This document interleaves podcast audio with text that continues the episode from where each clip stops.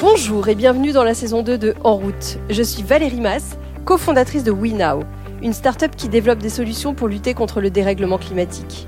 Parce que oui, chez WeNow, nous croyons fermement qu'il est encore possible d'enrayer ce réchauffement. À condition qu'on s'y mette tous et maintenant. Alors chaque semaine, je vous emmène rencontrer des scientifiques qui explorent de nouvelles voies, des entrepreneurs, des dirigeants, des personnalités qui ont choisi de se retrousser les manches et qui agissent à leur niveau. Mon but, en vous proposant ces rencontres, vous redonner confiance dans l'avenir et surtout envie, à votre tour, de prendre votre place dans la grande communauté des gens qui agissent pour le climat. Aujourd'hui, je reçois Alexis Krisev. Alexis est tombé dans la marmite de l'entrepreneuriat à impact tout petit. Pour lui, il est possible et même nécessaire d'associer business et intérêt général. Après avoir dirigé Alter Eco, il lance Hatch en 2009, une société de conseil en stratégie RSE, puis crée en 2014 Gift for Change, où il invente le concept de l'engagement par l'objet. Avec Alexis, nous allons parler d'entrepreneuriat impact, du rôle des entreprises dans la transition écologique, des véritables attentes des consommateurs, du sens de la vie. Vous êtes prêts à changer votre vision du monde? Alors, en route Bonjour Alexis. Bonjour Valérie. Alors Alexis, tu es un entrepreneur du changement depuis fort longtemps. Est-ce que tu peux nous présenter ton parcours? Oui, bah merci de m'inviter. Écoute, euh, moi effectivement, j'ai eu la chance, euh, l'immense chance de pouvoir, euh, depuis mon premier job, concilier l'entrepreneuriat et l'engagement. J'ai coutume de dire que c'est un peu la passion de l'entrepreneuriat au carré, c'est-à-dire la, la passion d'entreprendre fois la passion de faire quelque chose d'utile, en tout cas, d'essayer. J'ai eu que des expériences d'entrepreneuriat social. D'abord comme euh, DG d'Alter Eco, la marque de commerce équitable, dans, les années 2000, quoi, de 2002 à 2008. Donc c'était mon premier job. Et puis quand j'en suis parti, euh, j'ai participé à la création de Pure Projet, qui est un, une entreprise sociale qui développe des programmes de reforestation et d'agroforesterie à travers le monde avec des communautés euh, agricoles qui étaient d'ailleurs à l'époque pour partie les, les, fournisseurs des matières premières des produits Alter Eco. Et puis, bah, j'ai créé ensuite pour le coup, la créé moi deux sociétés. L'une qui s'appelle Hatch, qui est une société de conseil en stratégie RSE, mesures d'impact. Euh, et puis, j'ai créé un peu plus récemment une autre société qui s'appelle Gifts for Change, qui a créé un concept qui s'appelle l'engagement par l'objet, c'est-à-dire qu'on permet aux, aux, entreprises de s'engager pour des grandes causes, de faire de la philanthropie par le biais de cadeaux éco-responsables. Pour résumer ça, on, on, on crée des objets qui sont fabriqués en France, par des personnes en situation de handicap, dans des ESAT euh, ou dans des entreprises du patrimoine vivant. Enfin, vraiment, on relocalise euh, le cadeau, on va dire. On y associe une dimension philanthropique en disant euh, que pour chaque objet, on va reverser une partie à une association au choix. Et finalement, on se sert de l'objet et du cadeau à la fois comme un levier de communication, puisque c'est ce que recherchent les entreprises, mais aussi comme un levier euh, d'engagement et un pied à l'étrier pour accélérer la RSE dans les boîtes et pour communiquer sur cette cause commune entre la personne qui offre le cadeau et celle qui le reçoit, ben, on s'engage ensemble pour euh, l'égalité homme-femme, euh, la protection d'espèces menacées, euh, l'éducation, l'accès à la culture, etc., etc. Alors c'est vraiment passionnant. Je vais revenir un tout petit peu en arrière. Euh, donc tu as fait HEC. Euh, pourquoi l'impact? Qu'est-ce qui t'a pris ou qu'est-ce qui s'est passé pendant les études euh, pour ne pas avoir envie de rentrer dans un cabinet d'audit, en banque d'affaires, euh, comme beaucoup euh, des camarades? Euh, Qu'est-ce qui qu'est-ce qui t'a poussé? Est-ce qu'il y a eu un déclic? Est-ce que c'était même encore avant? Ah, Écoute, là c'est pas un podcast, c'est une séance de psychanalyse qu'il faudrait, mais, mais en l'occurrence. Non, ce que je peux te dire, c'est que je pense qu'il y a plusieurs éléments qui ont contribué. Quand j'étais à HEC, bah, j'ai eu deux ou trois expériences marquantes. En fin de première année, moi, j'ai choisi de partir au Népal c'était en 1998 et je me suis retrouvé euh, dans des villages à 3000 mètres d'altitude, euh, dans le quatrième pays du pauvre au monde, à euh, former des personnes localement à construire ce qu'on appelle des fours à foyer améliorés, c'est-à-dire pour évacuer la fumée des pièces principales qui, qui, qui entraînent des maladies respiratoires et, et, notamment oculaires pour les, pour les mères et les enfants. De mission humanitaire, c'était surtout un stage intensif pour les petits HEC sur deux que nous étions, où on se prenait un peu une claque pour nous dire on part plein de plein d'idées, tu sais, de, de, plein de convictions, surtout à 19 balais, tu penses tout savoir sur tout, et, le principal euh, impact que tu as, c'est surtout sur toi et sur la manière dont tu vois le monde, je pense. Euh, Ensuite, en, en, césure, entre ma deuxième et troisième année, j'étais en marketing chez L'Oréal. Et c'est vrai que j'ai aimé ce que j'y faisais, les, les, rencontres avec les gens. Mais cette question de sens qui est hyper centrale pour tout le monde aujourd'hui, elle, s'est aussi manifestée chez moi, plutôt sous l'angle de, putain, ça va être dur de rester motivé euh, 30 ans dans ma, euh, de carrière, tu vois, à faire ça tous les jours en se demandant tout le temps et finalement pourquoi on fait tout ça? Donc j'ai eu cette espèce de, je te le formule, comme ça aujourd'hui, mais en tout cas un peu un questionnement. Et ma dernière année, HEC entrepreneur, c'est vrai que ça a été euh, un peu une révélation parce que je suis plutôt un, j'étais plutôt un élève euh, qui restait au lit à 8 heures et à 9h30 et à 10 h et qui avait un peu du mal à se motiver les deux premières années, quoi. Et en dernière année, pour le coup, j'ai bossé comme un malade. Je, je me pensais très flemmard euh, et j'ai découvert que quand on, quand c'était au service d'un projet enthousiasmant, je pouvais complètement euh, bosser euh, et ne pas dormir, quoi, c'est-à-dire à fond. Quoi. Donc je voyais bien que ce sujet de l'entrepreneuriat, le fait de construire un truc de toutes pièces, de euh, faire des business plans, euh, réfléchir à des nouveaux trucs, c'était hyper, ça nourrissait aussi ma, ma fibre créative et j'ai adoré cette expérience à la fois très concrète et, de découverte de l'entrepreneuriat. Et c'est là que j'ai rencontré, du coup, mon, mon, CV est arrivé entre les mains de Tristan Lecomte, qui avait monté, qui avait fait HEC cinq ans avant nous, qui avait monté Alter Eco, qui était en train de relancer en grande distribution, et j'ai du coup lu ses interviews, j'ai regardé un peu le profil du, du, type et je me suis dit, tiens, c'est marrant, il met des mots sur ce que je ressens et ces mots dans les interviews, c'était euh, pourquoi il devrait y avoir d'un côté euh, le business qui surtout ne doit pas faire du bien parce que sinon c'est contraire au business, et d'un autre côté le monde du bien, c'est-à-dire euh, les associations et, euh, et euh, les religieux en gros, qui s'y font du bien doivent surtout pas gagner d'argent parce que ça c'est sale, quoi, tu vois. Et puis, c'est si on fait le bien, il faut absolument que ce soit désintéressé, sinon on est vraiment un salaud. Et je disais, c'est intéressant de, formuler ça. Et cette voie moyenne, le commerce équitable, c'est la tentative de réconcilier les deux. C'est pas par hasard que le commerce équitable euh, s'est développé d'abord et a été imaginé dans des pays protestants euh, et autres, si tu veux. C'est que il y a cette idée que le commerce n'est pas forcément sale et que s'il est repensé, ça peut être un levier pour améliorer les conditions de vie de manière pragmatique, de manière efficace, et qu'on peut mesurer cet impact et essayer de l'améliorer. Et c'est exactement ce qu'on a fait à petite échelle. Mais ça m'a, cette expérience chez Alterico pendant six ans m'a convaincu, du coup, par l'expérience, que euh, on pouvait essayer de contribuer à l'intérêt général par le business, avec le business, et que non seulement on le pouvait, mais c'était indispensable parce que le poids que représente l'économie, la finance, le business au niveau mondial, avec euh, des boîtes euh, dont la valorisation est dix fois supérieure au PIB des, pays dans lesquels elles s'implantent. Enfin, si tu veux, il y a des proportions telles que si le business et l'économie ne s'intéressent pas à l'intérêt général, on n'arrivera pas faire la transition. C'est faux. Et donc, un, c'est indispensable, et deux, c'est possible. Alors c'est vrai qu'avec Alterico, c'est possible à petite échelle. Hein. On a une boîte qui a fait 20 millions d'euros euh, de chiffre d'affaires au maximum. On est très loin des boîtes du CAC 40 dont je te parlais. Mais j'ai eu la, faiblesse de penser que si c'était possible à petite échelle, ça devait aussi l'être à grande échelle. Et donc, ça veut dire aussi pour les gros, aussi pour tout le monde, et que toute l'économie doit progressivement, et le plus vite possible, s'intéresser au bien commun, à l'intérêt général, et que non seulement c'est une question de survie euh, pour nos sociétés, mais en plus c'est hyper épanouissant, enthousiasmant, euh, c'est dix fois plus euh, kiffant euh, de se de se consacrer à des projets qui non seulement font du business, du profit, mais en plus transforment le monde. C'est infiniment plus fun que de vendre des bouteilles de shampoing. Vendre du shampoing pour vendre du shampoing n'a aucun intérêt, mais vendre du shampoing dans la perspective de contribuer à quelque chose et, et de transmettre quelque chose, ça peut en avoir.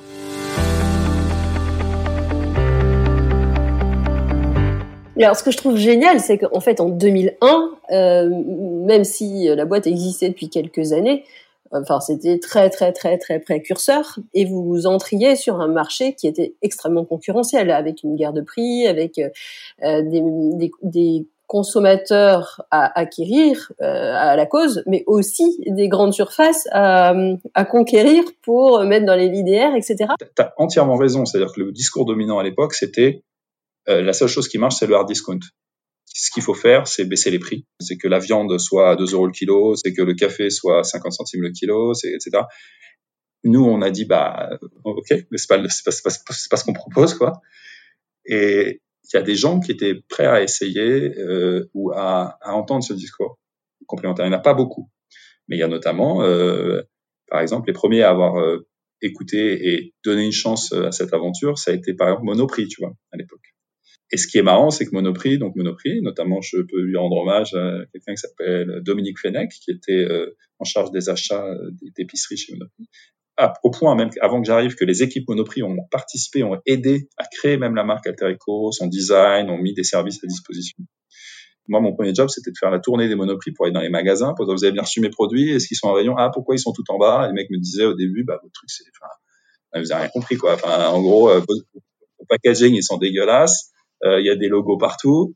Euh, vos trucs sont, on comprend rien, c'est cher, euh, ça va se vendre comme un cercueil de place, qui est la grande expression de la grande distribution.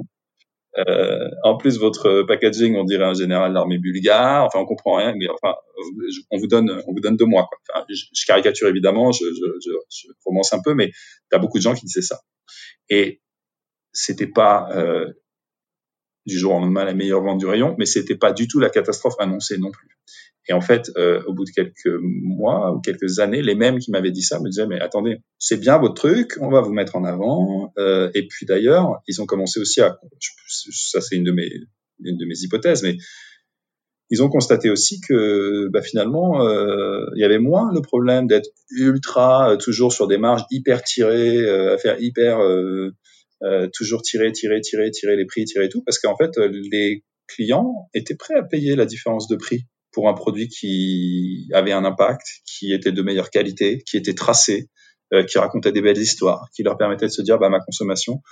Et regarde quand tu vois c'est qui le patron aujourd'hui, qui est la première marque de, c'est un peu la même aventure si tu veux. C'est c'est il y a une hérésie dans l'idée de dire ce que les gens veulent c'est uniquement du pas cher. Non, les gens veulent pas se faire arnaquer. Moi j'en débattrai euh, des heures avec un Michel Edouard Leclerc. Si c'est que il y a un malentendu les gens, euh, s'ils peuvent avoir le même produit euh, à 2 euros ou à 1 euro, ils vont acheter sur 1 euro. Ça, c'est sûr. On n'est pas débile, quoi. Et on fait tous ça. Et pour, pour quand on fait notre plein d'essence, comme on voit pas la différence entre un litre d'essence euh, chez BP, chez Total ou chez Carrefour, on va l'acheter ou chez Leclerc. On va l'acheter chez Leclerc quand il est à, à prix coûtant parce que on n'est pas, pas con, quoi. On n'est pas là, on n'est pas, des, on pas des, des, pigeons, quoi. Quand les gens perçoivent ce que leur apporte un service, ils, ils sont à payer. Ils font des arbitrages. Le fait même de dire aux gens, écoutez, euh, dans le chocolat, il y a de l'esclavage. Euh, dans euh, le café, le riz que vous achetez, euh, les gens sont ont parfois le fusil sur la tempe pour euh, pour pour qu'on leur et, et, et, au sens propre. Hein, C'est-à-dire qu'il y a vraiment euh, des des gens qui meurent pour défendre leur droit d'être payés un, un, prix décent pour leur récolte de, de café, tu vois. dans votre boîte de thé, vous allez payer 2,50 euros. Il y a 2 centimes de thé. 2 centimes ont été payés pour le thé. Euh, est-ce que c'est normal? Est-ce que est-ce que euh, on peut pas essayer de considérer que minimiser la matière première pour maximiser euh, la pub, c'est pas forcément le seul modèle possible? Et quand tu dis aux gens de qui sont des, qui sont intelligents, tu as la possibilité d'acheter un produit, bien sûr, il va d'abord viser à être bon et à te faire plaisir, mais en plus, il va te permettre en tant que consommateur de de réconcilier ton ton envie de consommateur et ton, ton envie de déguster un bon produit avec tes valeurs et tes envies de citoyen, eh ben, tu vas en retirer beaucoup plus de satisfaction. Et si ça, ça coûte 10 centimes ou 20 centimes de plus, il y a plein de gens qui vont quand même l'acheter. Et c'est pas que les gens les plus riches qui peuvent se le permettre. C'est pas vrai. C'est pas vrai du tout. On avait des milliers d'exemples de petites mamies qui nous écrivaient en disant j'ai une petite retraite, mais euh, pour moi ça a du sens de donner ça. Euh, voilà. Et, mais après, bah, Monoprix adhère. Au bout de, pendant un an, on avait une exclusivité chez Monoprix. Au bout d'un an, on a commencé à vendre à quelques magasins indépendants, euh, Super U, Leclerc, on est rentré chez Cora, et puis petit à petit, tu as une espèce comme ça de, non sans difficulté, mais de, de, de dynamique vertueuse qui s'est mis en place, où euh, pendant qu'on déréférençait euh, l'ustucru du rayon riz, ben on faisait un peu de place à Alter Eco parce que c'était du riz rose, du riz violet, qui était quatre fois plus cher au kilo que le riz euh, long grain, mais qui était pas le même en fait et qui racontait pas la même chose. Et donc il y avait un peu de place pas encore pour que Alter Eco soit dominant et que Alter Eco fasse ce que fait euh, c'est qui le patron aujourd'hui, mais pour qu'on prenne des places en rayon. En attendant, 10 000, 20 000 familles de producteurs euh, bénéficiaient, euh, non pas, euh, sont pas devenus euh, riches, mais de conditions un peu plus favorables, de capacité à investir dans euh, des lieux pour se réunir, de l'équipement, un revenu qui couvrait au moins leur coût de production, euh, un peu de bourse pour, pour leurs gamins, pour les envoyer à l'école, etc., etc. C'est pas, encore une fois, c'est pas, faut pas être naïf, c'est pas, c'est pas un retournement euh, des termes du commerce mondial, mais pour ces gens-là, en tout cas, il y avait, y avait une différence réelle. C'est hyper satisfaisant, euh, j'imagine, de, participer justement à la fois à l'aventure, parce que vous êtes quand même super précurseur, et en plus, effectivement, à ce, début de changement. Qu'est-ce qui a fait que tu es passé chez Pure Projet? En fait, Pure Projet, c'est un projet aussi qu'a imaginé Tristan et c'était la continuité d'Alter Eco. Le, fondement de Pure Projet, c'est avec Alter Eco, on a mesuré, on nous disait, bon, vous êtes sympa de faire des trucs bien, là, machin, soi-disant social, mais vos produits viennent du monde entier. Vous polluez, c'est vrai, on avait 60 euh, coopératives dans 30 pays. Euh, donc, en fait, euh, vous êtes des gros pollueurs, quoi. Donc, on a fait notre bilan carbone en 2000, ça doit être, je sais pas, 6, 7, un truc comme ça. Et ça nous a permis d'abord de voir que notre première source d'émissions de carbone, c'était plus le déplacement de nos commerciaux en punto que le grand import euh, de nos trucs. C'était trois fois plus lié à ça, en fait. Donc déjà, ça, ça la mesure d'impact m'intéresse du coup depuis à ce titre-là parce que ça me permet de d'arbitrer des choses où tout le monde a des convictions très très très très à l'emporte-pièce de plus en plus surtout euh, sur la base euh, d'un tweet qu'ils ont lu quelque part alors que parfois mettre un peu de rationnel dans tout ça, ça permet un peu de, prendre du recul. Donc on a mesuré notre empreinte carbone, on a essayé de mettre en place un plan d'action pour essayer de la réduire, mais on ne pouvait pas pousser du café en France euh, ni du jus d'orange, donc on ne pouvait pas ne pas importer. Et, et, Tristan a eu l'idée de se dire, bah en fait, euh, une des premières causes d'émissions de, CO2, c'est la déforestation. Une partie de cette déforestation, elle est causée par les producteurs agricoles, non pas parce que c'est des salauds, mais parce qu'ils ont besoin euh, de se nourrir, ils ont besoin de bois et que c'est plus facile de couper du bois et de, de, se chauffer avec. Et puis ils ont besoin parfois de surface pour euh, un peu plus produire. Et donc, puisqu'ils en sont la première source, si on trouve un modèle économique qui leur permette de vivre du maintien et de, de, du développement des forêts plutôt que de leur coupe, bah, c'est intéressant. Et donc, euh, pour compenser l'empreinte carbone d'Alter Eco, ce qui a été fait, c'est de proposer aux producteurs de cacao d'Alter Eco de financer le service qu'ils allaient nous rendre à tous en plantant et en entretenant des arbres.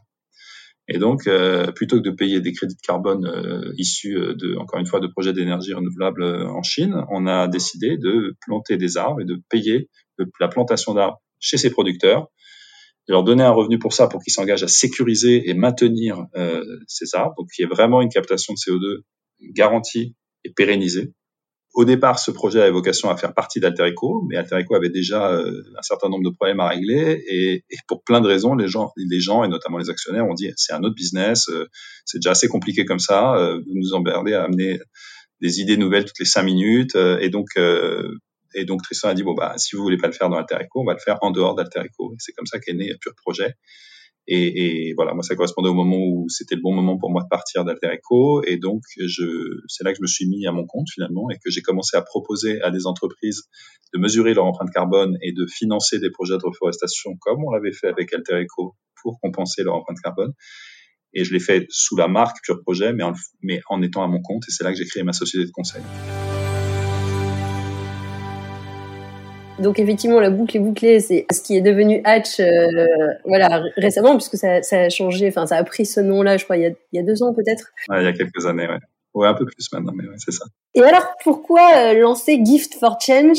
J'ai une idée toute simple euh, qu'on m'a soufflée, euh, qui était née de aussi, tu sais, on est, on est toi et moi de la génération SIDA qui a vu les petits rubans roses rouge euh, de la lutte contre le sida, qui a vu euh, le tsunami et les bracelets de Lady Gaga euh, pour venir en aide au Japon, les bracelets de Lance Armstrong pour lutter contre le cancer, etc. Et puis les bracelets dans les cours d'école vendus 10 balles alors que c'est des merdes en plastique faites en Chine qui valent rien à produire tout ça mis bout à bout, je me suis dit, bah, pourquoi on ferait pas un bracelet qui permet de planter un arbre et puis chacun porte un bracelet, comme ça le grand public aussi peut s'engager dans la reforestation. Et je me suis dit, c'est une idée marrante, je vais le faire. Des designers m'ont aidé à concevoir une première gamme de cinq petits bracelets de différentes couleurs. Chaque couleur correspondait à un pays dans lequel tu plantes un arbre. Tu as un code sur ton bracelet et grâce à ce code, tu vas voir sur Internet où tu as planté ton arbre, le géolocaliser, euh, en savoir plus sur, donc un peu parrainer des arbres et pouvoir le revendiquer parce qu'il y a quelque chose de très identitaire dans le fait de porter un bracelet.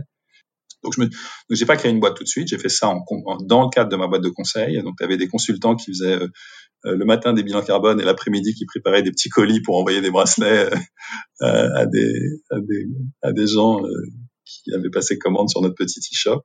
Et voilà. Et puis de proche en proche, petit à petit, pour différentes raisons, ça, c'est devenu une boîte à part entière. C'est devenu une boîte à part entière et donc aujourd'hui tu as une gamme de produits relativement, enfin qui est de plus en plus large en fait. Est-ce que si on allait au bout de la démarche. Il faudrait pas justement qu'il y ait même plus du tout de communication, euh, de publicité? Enfin voilà, les budgets communication, les budgets publicité. Est-ce que euh, c'est pas une forme de, euh, ben, je pousse au crime, même si, même si j'aide en plantant des arbres. Déjà, ce que je peux dire a priori, c'est que je me méfie des et si tel truc disparaissait, est-ce que ce serait pas mieux? Parce que ça peut s'appliquer à la com, mais ça peut s'appliquer à, au chocolat, et puis ça peut s'appliquer au, au ça peut s'appliquer. En fait, qui arbitre et puis qu'est-ce qui est utile et qu'est-ce qui ne l'est pas? Est-ce que la réponse à notre crise, c'est de couper tout ce qu'on estime ne pas être utile, donc ne pas être fonctionnel donc euh, ça tombe bien, euh, la question peut se poser, qu'est-ce qui est essentiel? Et j'en viens volontairement à, la question de l'art et de la culture, par exemple. Cette façon à l'emporte-pièce de dire ça c'est inutile, donc il faut que ça disparaisse, je pense pas que ce soit une bonne réponse. Euh, et je pense en plus qu'il y a beaucoup plus de potentiel de transformation à faire flécher ce qui existe, qui est beaucoup plus, euh, enfin qui, est, qui, est, significatif. Hein. Et je ne crois pas du tout que la communication des, va disparaître. Euh, l'histoire de la pub, l'histoire de la communication, c'est peut-être aussi ancien que l'histoire euh, des entreprises. Euh, et, et, la question c'est pas ce qu'il faut ou pas faire de la com, c'est quelle com? Mais c'est c'est vrai pour la com comme pour tout le reste. J'ai tendance à croire que euh, la réponse à, nos, à tous ces trucs-là, c'est pas il faut que ça s'arrête, c'est il faut le transformer de manière à concilier euh, ce que ça apporte. Ça apporte des choses aux entreprises, ça, ça développe leur entreprise, ça, ça développe euh, leur activité, ça permet de. Mais il faut que ce développement euh, d'activité, ce développement économique soit au service, soit aligné avec le développement d'un bien-être collectif euh, et le développement euh, euh, du bien commun et de l'intérêt général. Je trouve passionnant justement de trouver des voies qui permettent à la fois d'être plus efficaces en termes de communication et donc plus entre guillemets héroïste, même si c'est un peu un gros mot, pour les marques, comme avec Alter Eco, pour dire, bah, voyez, non seulement votre truc, c'est de la com, elle marche, vos clients sont dix fois plus contents quand nous faisons, par exemple, euh, je sais pas, euh, euh des porte-clés, des badges ou des, ou des bracelets euh, fabriqués dans un bois issu de forêts éco-gérées, euh, assemblés en ESAT par des personnes en situation de handicap, pour lesquelles ça offre un emploi formateur et beaucoup plus complexe que de fabriquer une pièce d'imprimante, par exemple. Euh, que avec ces objets, nous levons des fonds pour des associations qui sont en crise, qui ont du mal à fidéliser leurs donateurs et qui sont pourtant, euh, Dieu sait à quel point essentiels pour euh, corriger un certain nombre de travers. Quand euh, la com, comme nous la faisons, permet à des entreprises de cesser d'importer euh, des produits du bout du monde et de faire disparaître tout plastique et tout électronique de leur communication. Et qu'au final, on aboutit à un objet dont euh, la trace carbone est de 5 grammes, là où un email pèse 10 grammes de CO2. Bah, euh, je suis plus d'accord pour dire que c'est inutile. Je crois qu'au contraire, c'est très utile. C'est utile socialement, c'est utile, euh, c'est utile pour aussi pour les entreprises puisqu'elles en tirent un bénéfice. Euh, mais encore une fois, c'est pour moi une entreprise et un projet est utile à partir du moment où le sol dans tout ce qui génère de négatif et ce qui génère de positif penche du côté du positif. Et une grosse partie de encore aujourd'hui de l'économie malheureusement penche du côté du négatif. Et on doit tout faire pour développer des modèles où euh, il y a plus à gagner à faire des trucs bien qu'à faire des trucs euh, polluants et destructeurs. On, dit beaucoup que la crise de Covid a, permis une prise de conscience des enjeux climatiques est-ce que pour toi c'est éphémère ou est-ce que tu sens un crantage euh, particulier, toi qui as une longue, longue, longue maintenant expérience de, de, ces, de ces phénomènes. Je pense que c'est le phénomène globalement de l'engagement euh, de la RSE, pour faire simple, il n'y a pas de retour en arrière possible. Je pense qu'aujourd'hui, il y a un boulevard pour des entrepreneurs, des créateurs de solutions, des entrepreneuses, des gens qui font ce que je disais juste avant, c'est-à-dire qui prennent le prisme de l'engagement et du bien commun et de l'intérêt général pour apporter des vraies solutions. Et que celui qui arrive à créer le Phoenix, le euh, C'est qui le patron, euh, le euh, Castali, euh, le, allez, je veux dire Gifts for Change, euh, le WeNow, etc. de son secteur, sera mieux armé que tous ses concurrents quel gâchis pour un entrepreneur ou une entrepreneuse de créer une boîte aujourd'hui sans se poser cette question dès le départ de sa contribution à l'intérêt général et de mettre au cœur de son projet la volonté, entre guillemets, avec des énormes guillemets, de changer le monde. Il y a des tels problèmes, des tels enjeux, des tels, euh, on, est, on va tellement dans le mur sur plein de sujets que euh, créer une boîte aujourd'hui qui est ce que j'appelle une coquille vide, c'est-à-dire une boîte qui n'a comme seul horizon euh, que son bas de ligne, la rentabilité de son actionnaire et euh, le fait de vendre un maximum d'un produit polluant, mais c'est désespérant, quoi. C'est désespérant. Et c'est désespérant pour y compris euh, les fondateurs quand ils vont s'en rendre compte au bout de quelques années. Quoi. Et pour les équipes, et pour les clients, et pour les salariés, pour tout le monde, et pour les actionnaires, et pour les financiers. Et même les financiers, aujourd'hui, euh, c'est plus satisfaisant pour eux de, de financer des projets qui sont peut-être un tout petit peu moins héroïstes eux aussi, mais infiniment plus euh, satisfaisants dans ce qu'ils apportent. Pas tous les financiers, mais certains. Et dire le contraire, c'est caricaturer. C'est tous les jours, je rencontre. Euh. Donc, je pense qu'il n'y aura pas de retour en arrière, mais qu'on est très, très, très, très loin encore. Euh, on est au camp de base, quoi. Écoute, passionnant, on arrive à la fin de ce podcast. J'ai coutume de terminer avec euh, trois ou quatre questions très rapides. La première, c'est est-ce qu'il y a un conseil qu'on t'a donné au fil de ta carrière qui, qui que tu aimerais partager, qui te suit et qui, et qui t'aide D'écouter sa petite voix intérieure et, et, et, aussi d'avoir l'audace de, de la singularité, c'est-à-dire qu'il y, a un, y a un grand travers de la de l'uniformisation et de la de la négation des singularités.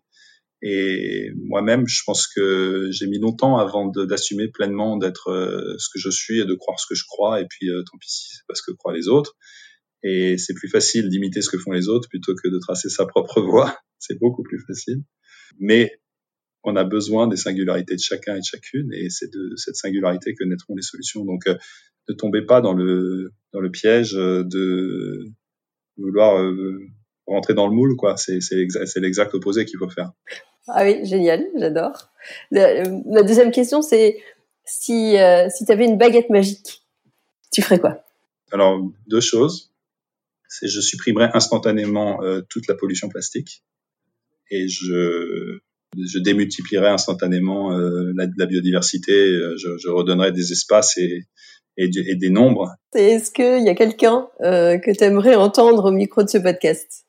Et je pense que ce serait très intéressant d'avoir des historiens et des historiennes qui ont une capacité formidable à faire prendre du recul et à se rendre compte que beaucoup des réponses à nos questions sont dans l'histoire en fait et que c'est quand même on est une espèce récente hein, le sapiens a 200 000 ans mais beaucoup de choses par lesquelles on est passé beaucoup des réponses aux questions qu'on se pose aujourd'hui euh, elles sont pas que dans l'avenir elles sont aussi dans le passé. Quand on écoute un podcast sur l'histoire des épidémies eh ben, on se rend compte que c'est hallucinant à quel point tout ce qu'on tout ce qu'on vit est exactement la même chose que tout ce qu'ont vécu tous nos prédécesseurs euh, à travers l'histoire quand ils ont été confrontés à des épidémies. On a brûlé des médecins, on a jeté des médecins qu'on considérait responsables des épidémies, etc., etc.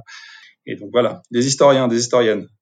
J'adore. Ah, c'est une super, euh, c'est une super idée. Écoute, merci infiniment, Alexis. C'était vraiment passionnant.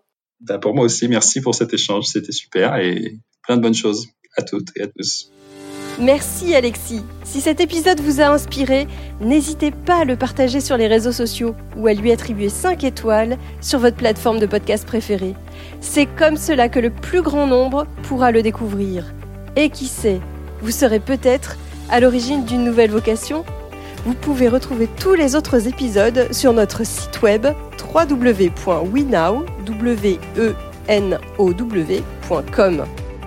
La semaine prochaine, je vous annonce un épisode exceptionnel. Je recevrai Emery Jacquilla, le PDG de la CAMIF et le président de la communauté des entreprises à mission. Vous verrez, l'entretien est passionnant. À très vite